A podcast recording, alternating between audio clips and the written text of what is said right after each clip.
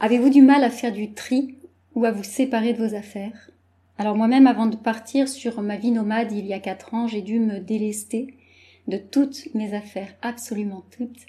Et euh, je faisais le choix d'une nouvelle vie où mes meubles et mes objets familiers n'avaient absolument plus leur place.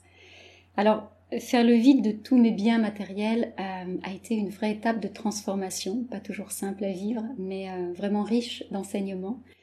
Donc restez avec moi c'est ce dont je vais vous parler aujourd'hui dans ce nouvel épisode de podcast.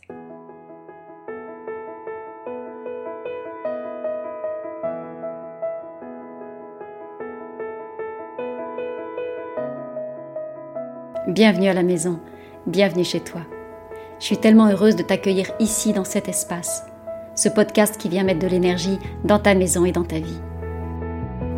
Je suis Valérie Fayolle, experte en feng shui de l'habitat et j'ai à cœur de te partager chaque semaine tous mes conseils pour faire de ta maison un havre de paix et de vitalité. J'espère que tu trouveras ici des réponses à tes questions, des solutions, de l'inspiration aussi, et tellement plus encore. Bonjour à tous et bienvenue dans ce nouvel épisode. Alors, aujourd'hui, je vais continuer de vous parler de ma vie nomade. La semaine dernière, je vous ai raconté pourquoi ce mode de vie m'avait appelé il y a quatre ans et vous êtes très nombreux à avoir suivi et à avoir écouté cet épisode. Si vous ne l'avez pas fait, je vous invite à aller euh, le retrouver sur, euh, sur mon podcast euh, Bienvenue à la maison. Il vous attend bien au chaud. Et aujourd'hui, je voulais aborder avec vous le moment de la transition en fait entre ma décision que j'ai prise en août 2019 et mon départ effectif.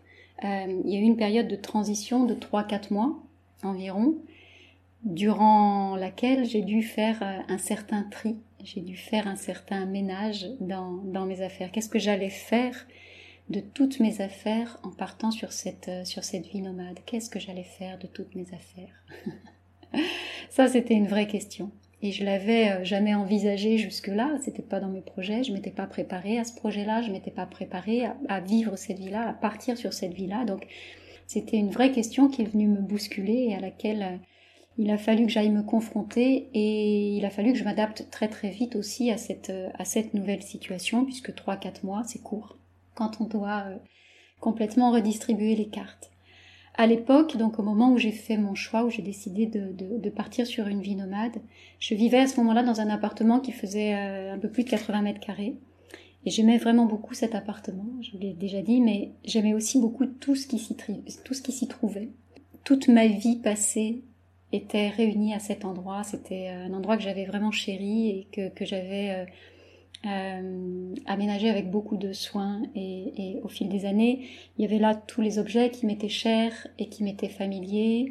Il y avait les meubles que j'avais choisis un à un au fil des ans. Tous mes souvenirs étaient là. Euh, et aussi, tout ce dont j'avais besoin dans mon quotidien euh, pour répondre euh, à ma vie qui était la mienne à ce moment-là. C'est probablement ce que vous avez aussi chez vous, autour de vous aujourd'hui. Les objets qui vous entourent, les meubles qui vous entourent, sont ceux qui sont adaptés à votre vie du moment. Mais comme je partais, moi, et que je n'avais pas de destination, donc pas de nouvelle maison à investir, la question, elle s'est vraiment posée. Qu'est-ce que je fais de tout ce qui est là? Très concrètement, en fait, j'avais des décisions à prendre et j'avais euh, des actions euh, à poser dans un temps réduit et aussi dans un contexte, euh, dans un projet et dans un contexte qui était très différent de tout ce que j'avais connu jusque-là, de tout ce que j'avais connu lors de précédents déménagements. J'avais pas de point B, j'avais pas d'endroit où, où emmener mes affaires. Et donc ça a été tout un un processus de, réflexion et de questionnement pour moi, là aussi, euh, qui s'est vraiment manifesté pendant toute cette période, pendant ces trois ou quatre mois de, transition. Et donc il y a trois clés, enseignements, prise de conscience, je ne sais pas comment les appeler, il y a trois, trois clés donc, que j'aimerais vous partager sur ce qui est vraiment ressorti pour moi de cette période et dont j'ai bien conscience aujourd'hui avec, euh, avec quelques années de recul. La première chose que j'en retiens vraiment, c'est que euh, chaque objet a besoin d'être honoré pleinement. Bien sûr, au moment où moi j'étais dans cette phase de transition, je me suis posé la question du garde-meuble. Euh, C'était aussi la solution ou, qui m'était soufflée par tous les gens de mon entourage, tous mes proches qui me trouvaient déjà un peu dingue, mais me délester de mes affaires, c'était encore plus dingue. Donc le garde-meuble s'imposait presque pour tous les gens qui étaient autour de moi. Mais moi, j'ai senti que c'était pas léger pour moi. Cette perspective-là, c'était vraiment pas quelque chose de léger. C'est comme si ça me maintenait l'idée d'avoir mes affaires dans un garde-meuble, ça me maintenait ancré quelque part, ça me maintenait ancré sur un territoire, sans aucune raison en fait, et ça manquait vraiment de, de, de, fluidité. Et puis surtout, mon cœur, mon cœur se serrait vraiment à l'idée que de, tous mes objets, euh, de tous mes objets chéris, de tous mes objets aimés, enfermés dans des cartons, dans le noir, pendant une période indéterminée. Parce qu'en fait, non seulement je ne savais pas où m'emmenait ma vie nomade, mais je ne savais pas non plus combien de temps ça allait durer. Est-ce que ça allait durer un an? Est-ce que ça allait durer dix ans? Est-ce que ça allait durer une vie entière? Euh, J'en avais aucune idée. Vous voyez, quatre ans après, j'y suis encore. Cette notion de temps était vraiment importante. Donc mettre mes affaires dans un garde-meuble pendant des années, avec euh, cette espèce de flottement sur la, sur la durée, c'était juste pas possible pour moi en fait. Euh, je sentais vraiment un poids très très lourd à cette, euh, à cette idée-là et j'avais besoin de me sentir légère. J'avais besoin de me sentir légère pour pouvoir partir vers cette, cette nouvelle vie. C'est donc là que j'ai fait le choix de me séparer de toutes mes affaires. Et c'était aussi, je savais que je partais vers quelque chose de très complètement nouveau pour moi. C'était comme s'il n'y avait pas de retour en arrière possible ou que si c'était de toute façon j'ouvrais une voie. Enfin voilà, il y avait quelque chose de cet ordre-là. C'était euh, euh, mon, ça posait mon choix dans la matière, ça ancrait mon choix dans la matière. C'est-à-dire que je partais vraiment euh, sur cette sur cette nouvelle nouvelle vie. Il y avait un, un, joli challenge là en perspective. Alors je voulais je voulais refaire un préalable aussi euh, cette semaine dans cet épisode pour, euh, pour, pour euh, préciser que je suis absolument pas en train de vous dire que vous devez vous séparer de toutes vos affaires. C'est vraiment pas ce que je vous recommande. Ça peut être assez radical et assez violent aussi à faire. Donc moi je l'ai fait dans un contexte qui est très particulier que, que, que je vous partage aujourd'hui, mais ça correspondait à mon parcours de vie et il ne peut pas être transposé tel quel dans votre histoire. Euh, il ne peut pas être modélisé D'accord? Donc, c'est vraiment pas ce que je souhaite aujourd'hui et je ne vous souhaite pas de, de, comment dire, de, de vivre la vie qui est la mienne. Je vous souhaite de vivre la vie qui est la vôtre. Donc, si mon expérience, même si elle n'est pas duplicable, mais si elle peut vous inspirer et vous aider à, apporter un éclairage nouveau sur vos besoins, pour faire vos propres choix, alors là, tant mieux. D'accord Mais ne, ne, ne reproduisez pas ce que j'ai fait, c'est euh, assez euh, éprouvant. Donc euh, ça, ça, ça, ça ne peut se faire que dans un certain cadre. Ok, donc ça c'était une petite parenthèse que je voulais faire. Alors comment j'ai fait pour me séparer de toutes mes affaires? Parce que je pense qu'il y a quand même là des clés qui vont être importantes pour vous et que vous pourrez implémenter, saupoudrer dans votre, dans votre vie. Pour moi en tout cas ça a été à la fois simple et compliqué. Simple parce qu'il y avait une énorme fluidité, c'est-à-dire que mon projet était était euh, était très hum, léger, très lumineux, très aérien. J'étais très connectée avec ce qui m'appelait. Euh, donc c'était, il y avait comme une forme d'évidence et en même temps, c'est pas simple, effectivement, d'aller euh, se détacher euh, de tous ces objets qui font notre vie. Mais à chaque fois que j'avais du mal à me séparer d'un objet, quand j'étais hésitante, je me posais toujours deux questions. Je me posais toujours deux questions. La première, c'est que je me demandais comment ce serait de retrouver cet objet-là dans dix ans, si j'ouvrais un carton euh, euh, ici ou à l'autre bout du monde. Est-ce que ça allait me mettre en joie? Ou bien est-ce que ça allait me peser? Est-ce que ça allait me plonger dans une nostalgie euh, encombrante en fait? Ça, c'était vraiment la première question que je me posais pour savoir si cet objet restait dans ma vie ou pas. Et la deuxième question, c'est je me demandais si cet objet avait sa place dans ma nouvelle vie. Est-ce que je l'emmenais vraiment euh, avec moi ou pas? Et si c'était pas le cas, si cet objet ne répondait pas à ces deux questionnements, je sentais le besoin vraiment de lui redonner euh, euh, sa liberté, Alors je sais ça peut paraître fumeux comme, comme, comme, comme concept, mais c'est vraiment ce qui est là pour moi dans ma relation aux objets aujourd'hui. C'est-à-dire que l'objet qui était le mien jusqu'à présent, je sentais que je devais lui permettre de, de continuer à vivre sans moi. Il avait des choses à faire sans moi, même si euh, on avait passé des années ensemble, même s'il faisait sens pour moi, il avait des choses à vivre sans moi. Et donc, si je faisais pas ce choix pour moi, si, si je ne m'en séparais pas pour moi, je le faisais au moins pour lui. Je le faisais au moins pour l'objet. Pour qu'il puisse. Les objets, en fait, ils ont une fonction. Les objets, ils sont soit, ils ont une fonction utilitaire ou, ou sentimentale. Mais ils ont besoin de servir. Ils sont faits pour ça. Ils sont faits pour ça. Et quand ils ne servent pas, ils ne sont pas honorés, en fait. Donc pensez-y aussi si vous avez beaucoup d'objets qui sont oubliés dans une cave, un grenier ou un, placard. Pensez aussi à la façon dont vous honorez les objets et comment ils pourraient vivre ou être utiles à d'autres s'ils sortaient de votre maison. En tout cas, moi, en ce qui me concerne, un à un, les objets, mes objets sont partis vers leur, leur nouvelle vie. Donc ceux qui étaient euh, en fin de vie ont été euh, jetés ou recyclés, parce que ça aussi, il y avait beaucoup de choses qui, étaient euh, sur cette voie-là. J'en ai vendu certains, et j'ai beaucoup donné. J'ai beaucoup donné aussi mes affaires, alors à des associations, mais aussi à des proches ou à des amis. Et ce qui est très joli, et que j'avais pas vu venir, j'avais pas anticipé, mais que j'adore aujourd'hui, c'est que quand je vais chez certains de mes amis, quand je retrouve certains de mes amis que parfois j'ai pas vus pendant des mois ou des années, je vais chez eux et je retrouve certains de mes objets et je tombe et j'ai complètement oublié qu'ils étaient là. C'est-à-dire que moi je me souviens plus qui est parti avec quoi dans ma maison. Parfois c'est un livre, parfois c'est un disque, parfois c'est un bibelot, parfois c'est un tableau, parfois c'est un meuble. Mais j'entre dans la maison de mes amis et il y a un petit peu de moi à chaque endroit ça m'est arrivé plusieurs fois et à chaque fois c'est très très euh, saisissant, touchant, émouvant, c'est très joyeux aussi. C'est vraiment un moment que j'adore, c'est quelque chose qui est très... Euh, où je m'émerveille moi-même de voir effectivement que mes objets ont continué à vivre, qu'ils sont honorés, qu'ils font du bien, qu'ils sont... Euh, sont qu'ils ont toute leur place et puis qu'on se rencontre encore parfois sur des hasards ou des invitations. Donc ça j'aime beaucoup. Ça, c'était le premier point que je voulais vous partager. Le deuxième point que je voulais vous partager aussi sur mes prises de conscience au moment de, de, quitter toutes mes affaires ou de me débarrasser de toutes mes affaires, c'est que les objets, en fait, n'ont de valeur que pour nous-mêmes, que pour soi-même. On se raconte beaucoup, beaucoup d'histoires là-dessus et on a du mal à, se séparer de certains objets ou de certains meubles qui ne nous correspondent pas, soi-disant parce qu'ils ont de la valeur. Regardez si c'est ce que vous pensez aujourd'hui de certains de vos meubles ou de certains de vos, de vos objets.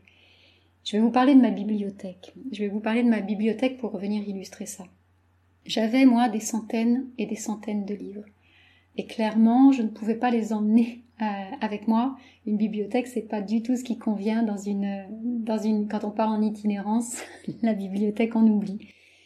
Et donc, dans ma bibliothèque, il y avait vraiment toute ma vie qui était rassemblée là. Il y avait des bouquins de mon enfance qui étaient là, mais il y avait aussi euh, toute une, beaucoup de littérature, beaucoup de poésie, des livres d'art, des livres de photos, euh, tous mes outils de travail qui étaient là aussi, des, des, des, des ouvrages de sociologie, d'urbanisme, euh, de feng shui, bien sûr, tous mes ouvrages universitaires, tout était là. Il y avait des livres de mes enfants, euh, des belles éditions, des, des voilà, des, des, très très belles collections euh, euh, entières qui étaient qui étaient là. Et donc j'étais très fière de ma bibliothèque, de ma discothèque aussi d'ailleurs. Et donc ma bibliothèque devait venir flatter aussi un peu mon ego. C'était un peu comme comme une carte de visite et ça donnait à voir tout ce que j'avais lu, tout ce que j'avais appris, tout ce que j'avais connu au fil des années, etc. Donc c'était à la fois comme ouais euh, comme une carte de visite, oui, mais, mais comme euh, aussi une, une, une, vision condensée de tout ce qu'avait été euh, ma vie. Donc ma bibliothèque, elle avait vraiment une, une énorme valeur sentimentale pour moi, mais je pensais qu'elle avait aussi une énorme valeur financière. Et là, je me suis pris une petite claque. Je me suis pris une petite claque euh, en essayant de donner mes livres. Euh, écoutez bien, en essayant de les donner, pas en, en essayant de les vendre. J'ai pas essayé de les vendre, j'ai essayé de les donner. Et ça a été extrêmement difficile. Alors, mes amis ont été invités en premier pour venir se servir dans ma bibliothèque, pour repartir avec, euh, avec des ouvrages. Je pensais que euh, que qu'il euh, y avait de tels livres qui faisaient sens là-dedans que, que, je pensais que tout le monde allait se jeter dessus. Il y a des bouquinistes qui sont venus aussi ensuite, des associations, et ça s'est vraiment fait dans la douleur, c'est-à-dire que ma bibliothèque, que je pensais avoir une valeur inestimable, en fait, elle s'est vidée un livre après l'autre. Les livres sont partis un à un, et c'était vraiment interminable. Moi, je, je, je, pensais que tout le monde allait se jeter sur ce trésor. Et en fait, j'ai compris, avec ça, en vivant ça, j'ai compris que ça n'avait de valeur, mes livres n'avaient de valeur que pour moi. Parce que toute mon histoire était là, encore une fois, parce que chaque livre était associé à un souvenir, à un événement, à une personne qui me l'avait offert, à une émotion que j'avais ressentie, soit en recevant ce livre, soit en le lisant. Mais c'était euh, la valeur, elle était vraiment là. Elle était euh, dans tous ces micro-événements-là, elle n'était pas du tout dans les milliers d'euros, parce que je pense que c'était vraiment comme ça que ça se comptait, mais dans les milliers d'euros que j'avais pu investir pour acheter tous ces livres au fil des années. La valeur, elle était en lien avec mon histoire. Et donc ces livres n'avaient de valeur que pour moi ça c'est vraiment ça a été euh, j'aurais jamais cru ça avant de avant de le vivre cette euh, cet événement là cette cette phase de, de, transformation.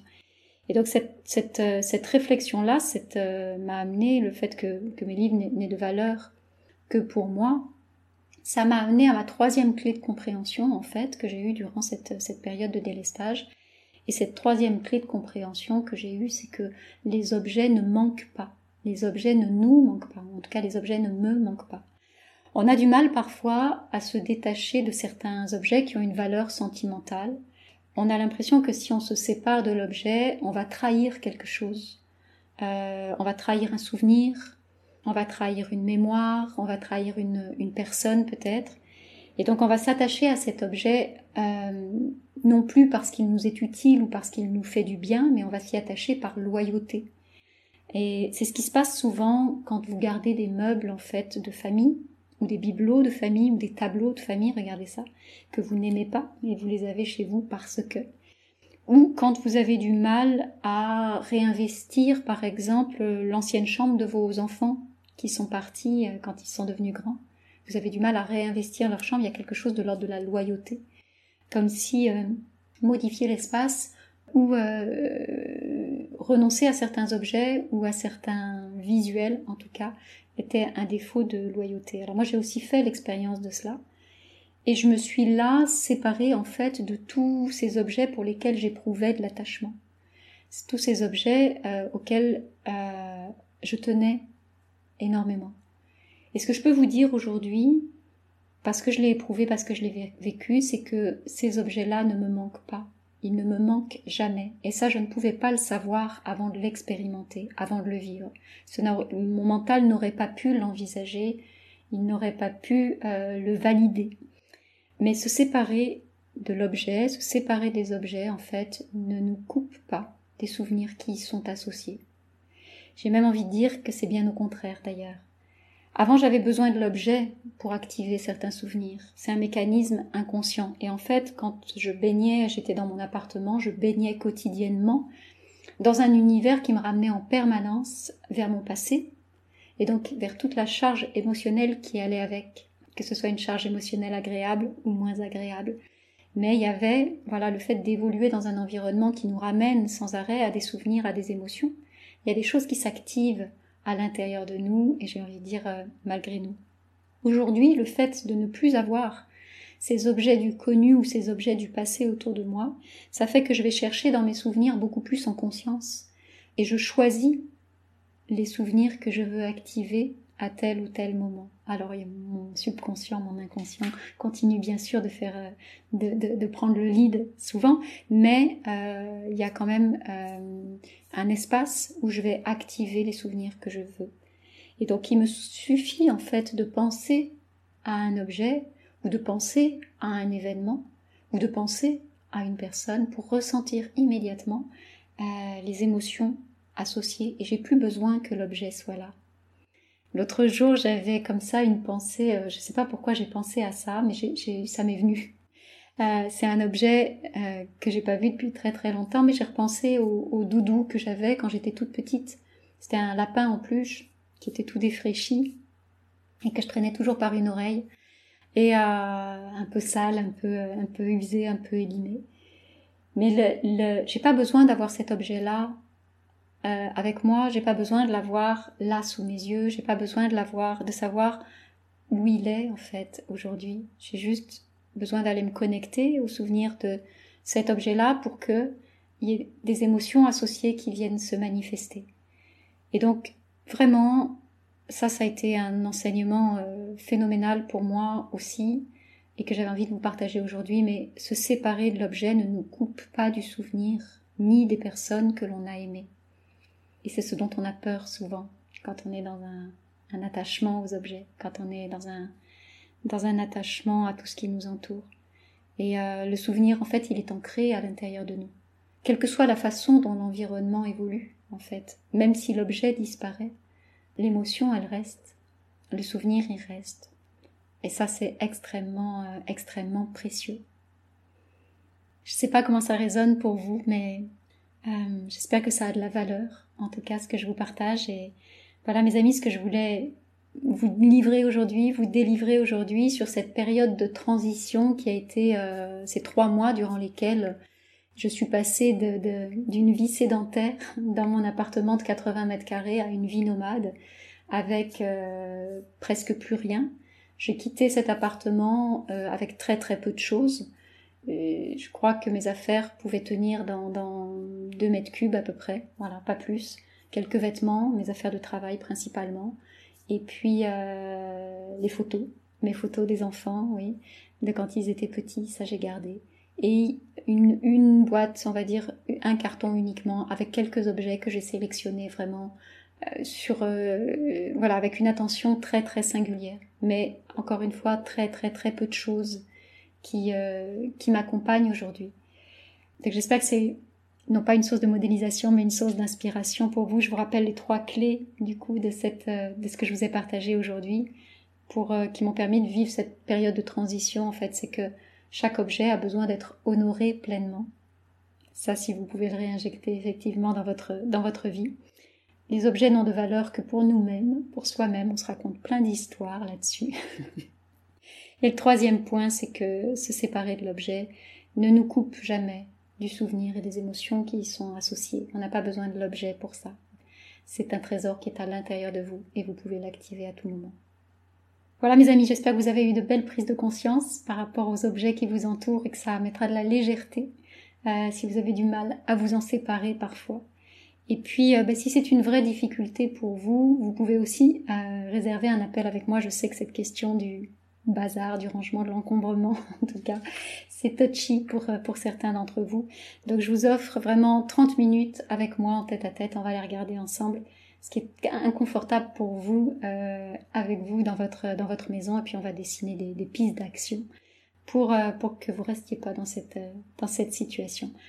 La semaine prochaine, la semaine prochaine, je vous parlerai des objets qui m'accompagnent aujourd'hui, des objets qui m'accompagnent aujourd'hui dans ma vie nomade. Ce sont pas du tout les mêmes que ceux qui étaient euh, présents dans ma vie euh, sédentaire. Donc on en reparlera la semaine prochaine. Si cet épisode vous a plu euh, et si vous avez envie de découvrir la suite, je vous invite à vous abonner à mon podcast.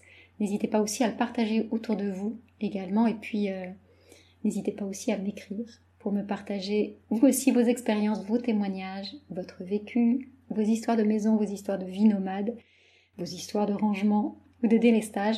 Moi, je vous donne rendez-vous la semaine prochaine. D'ici là, vous prenez soin de vous et vous prenez soin de votre maison.